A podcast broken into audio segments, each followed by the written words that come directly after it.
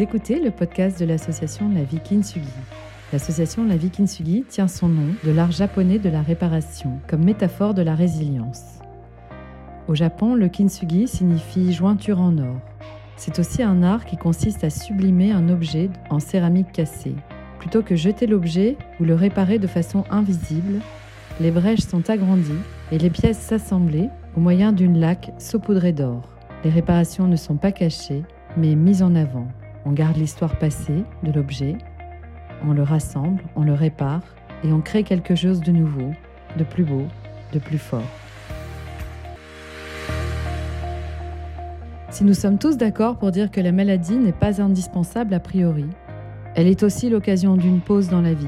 Elle impose une remise en question de nos propres aspirations, de notre rapport au corps et au sens que l'on souhaite donner à notre vie. Et coach santé de la vie Kintsugi permet de cheminer avec la maladie. Tout au long de cette année 2021, nous avons choisi de placer la relation humaine et le cancer au cœur de nos préoccupations. Nous vous invitons à découvrir une nouvelle interview.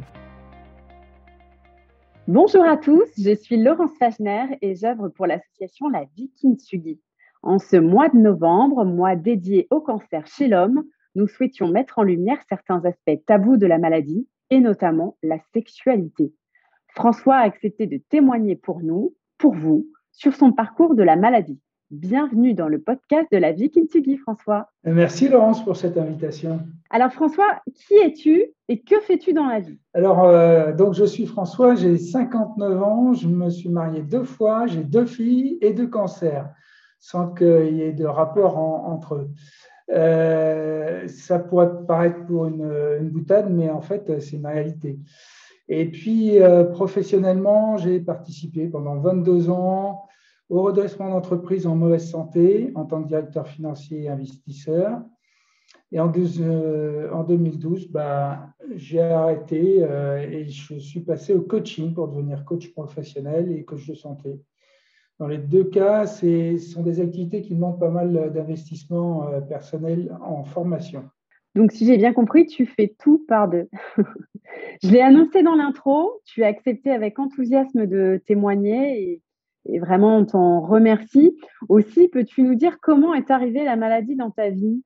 Alors, le premier cancer a été détecté chez moi alors que j'avais 25 ans. C'est la maladie de Hodgkin qui touche le système lymphatique. Puis à 52, j'ai remis ça avec un cancer de l'intestin qui a été détecté grâce à une coloscopie. Je rappelle au passage que c'est vraiment important euh, de se faire euh, détecter euh, et d'identifier s'il y a des, risques de cancer après 50 ans. Pour la suite de l'entretien, je vais essentiellement parler de, des effets qui ont eu lieu avec le premier cancer. Euh, et ouais, c'est quelque chose quand c'est arrivé qui était un peu lourd puisque euh, la maladie de Hodgkin, c'est un cancer du système lymphatique, ce que je disais. Euh, et donc, c'est quelque chose qui touche le système immunitaire donc vraiment important. Ça apparaît souvent avec une boule, une grosseur au cou, ce qui a été mon, cas, ou autour de l'aine. J'ai été diagnostiqué stade 3B, ce qui est vraiment pas fameux. Quoi. heureusement, j'avais une bonne condition physique, qui m'a bien aidé pour, pour la guérison hein, déjà. À l'époque, ça se soignait euh, par chimiothérapie et radiothérapie. Euh, aujourd'hui, euh, les progrès permettent de traiter cette maladie un peu plus souvent par la seule chimio. Alors François, qui, dit maladie, tu dis, dit, traitement. Est-ce que l'on t'avait prévenu des éventuels effets secondaires sur, d'une part, ta sexualité et d'autre part, sur une éventuelle stérilité? Alors, euh, oui, tout à fait, Laurence, parce que euh, d'abord, j'ai un, proche euh, qui était de la partie qui a un peu diagnostiqué ce qui était probable, et puis qui m'en a parlé. Et puis, j'allais dire, comme j'étais à l'armée, je suis passé dans un service du, du Val-de-Grâce. Et là, l'équipe a été, l'équipe thérapeutique a vraiment été au top. Dès le début, ça a été une question. Euh, parce que la, principale euh, conséquence, euh, c'est une conséquence de la, radiothérapie, c'est un risque de stérilité. Donc, tout de suite, j'ai su qu'il y avait quelque chose à faire.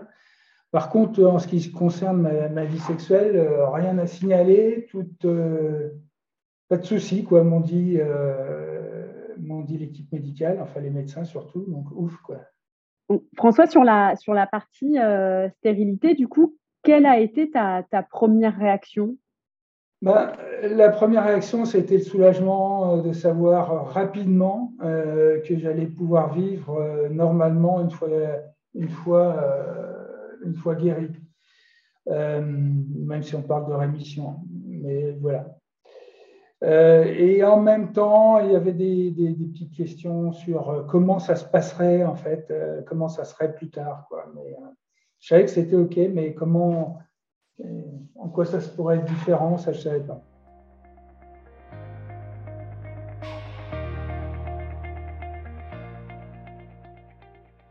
Oui, c'est ce que j'allais te demander. Comment euh, tu étais jeune euh, Comment, lorsque l'on est un jeune homme avec euh, toute la virilité du, sujet, on, gère ce type de situation?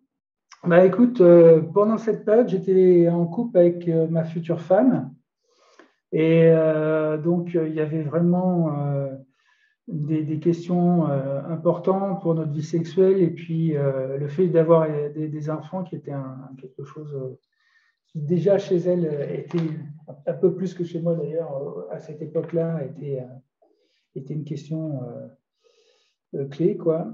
Et du coup, c'est pour ça qu'on a commencé à dès le, début, même avant le début des, traitements, je suis allé au SECOS, le Centre d'études et de conservation du sperme, pour y faire un don de sperme euh, afin qu'il puisse être euh, conservé par cryogénie.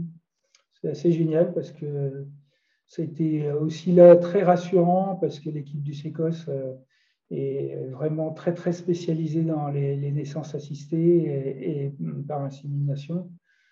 Donc, euh, pour, pour moi, et, je vais dire plus largement pour notre couple, c'était vraiment un point en moins. Et c'était un sujet quasi réglé, quoi, même si ça a pris un peu de temps pour être tout à fait serein. Euh, voilà. Et cet organisme, tu l'as, trouvé parce qu'il t'a été recommandé. Il est, il est à Paris, il est sur toute la France. Il est essentiellement à Paris, mais je, je sais qu'il y a énormément de relais en province euh, pour euh, c'est plutôt un, comment dire, comme c'est un centre d'études et de conservation, ils, sont plutôt dans la, technique. Mais euh, voilà, ça c'est, il y a des relais partout en France. C'est une question qui a, maintenant est tout à fait abordée. à l'époque, c'était peut-être un peu moins le cas, mais c'est ça qui est bien dans l'armée, c'est que euh, on, pense, euh, famille aussi, et, du coup, euh, bah, j'ai été orienté comme ça. Alors aujourd'hui, raconte-nous de bonnes nouvelles, François. Tu nous disais en, intro que tu avais eu deux mariages, mais aussi deux filles. Alors, quelles sont les bonnes nouvelles? Bah, Je dirais même déjà en, en amont de ça. La première, c'est que 34 ans plus tard, je suis là pour en parler dans le micro. Euh, c'est une maladie qui touche euh, essentiellement les jeunes femmes entre 20 et 25 ans et les jeunes hommes entre 25 et 30. Donc, euh, ce n'est pas une mince question l'affaire de la sexualité et, de la stérilité, mais surtout, c'est une maladie qui est bien connue. Et la rémission est constatée dans à peu près 81% des cas. je fais partie des 88% des cas, donc ça, c'est sympa. Et effectivement, l'autre bonne nouvelle, ça a été la naissance de mes deux filles en 95 et 97. Euh, nous avons attendu, euh, tu vois, c'était en 89 euh, que ça s'est déclaré, 88-89. Et on a attendu quand même cinq ans pour voir si la, je vais dire, la stérilité disparaîtrait. Et en fin de compte, euh, non. Donc, euh, on est entré dans un processus euh, d'accompagnement pour l'insémination artificielle. Et quand je vois les deux magnifiques jeunes filles qu'elles sont devenues, bah, je me dis que ouais, ce n'est pas un souci. C'est vraiment, c'est vraiment quelque chose qui fonctionne bien. même si sur le moment, bah, ouais, comme je disais, ça n'a pas été forcément très simple. Merci vraiment François pour ce témoignage parce que c'est vraiment un sujet euh, qui est très peu abordé. Et je pense que il, ton témoignage permettra vraiment de, rassurer et aussi d'informer tout simplement bon nombre de, de, personnes qui nous écoutent aujourd'hui. Alors François, tu es aujourd'hui coach santé. Tu accompagnes des femmes et aussi des hommes. Est-ce que la sexualité, la stérilité sont des sujets euh, facilement abordé en, coaching santé?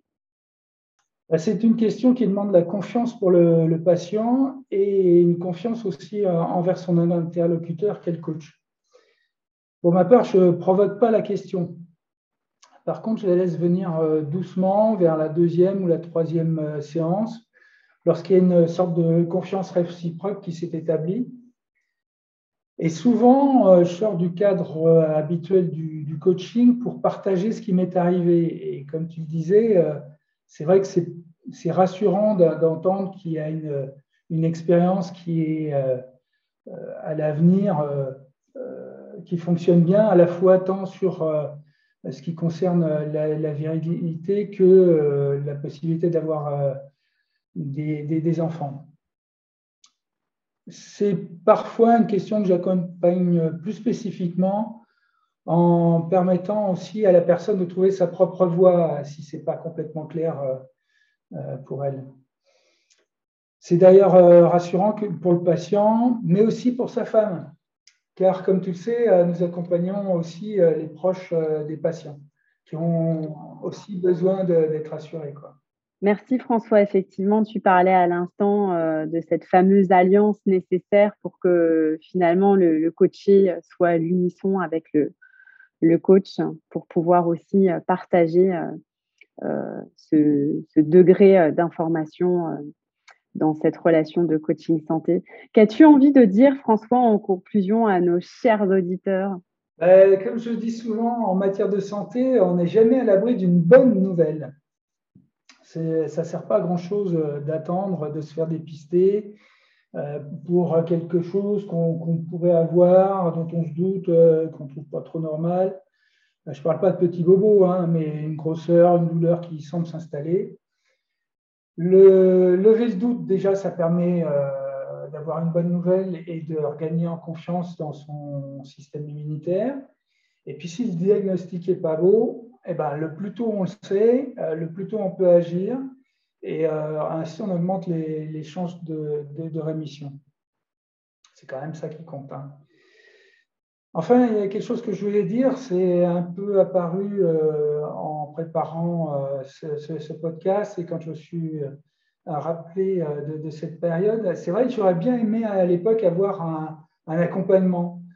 À l'époque, plutôt, on était plutôt systématiquement dirigé vers un, psy, puisqu'il n'y avait pas encore de coaching de santé en France.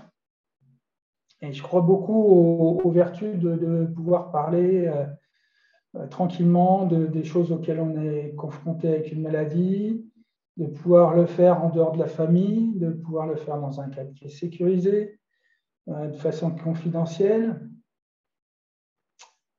Euh, et puis surtout, j'allais dire, le, coaching, il est, peut-être plus en phase avec la tension générée par la maladie. La personne trouve un peu plus rapidement des, questions, des, réponses aux questions, donc euh, c'est important. Et puis quand je vois les, retours que nous avons avec nos patients et patientes à l'association La Vie Kintsugi, je me dis que nous sommes dans, la bonne voie.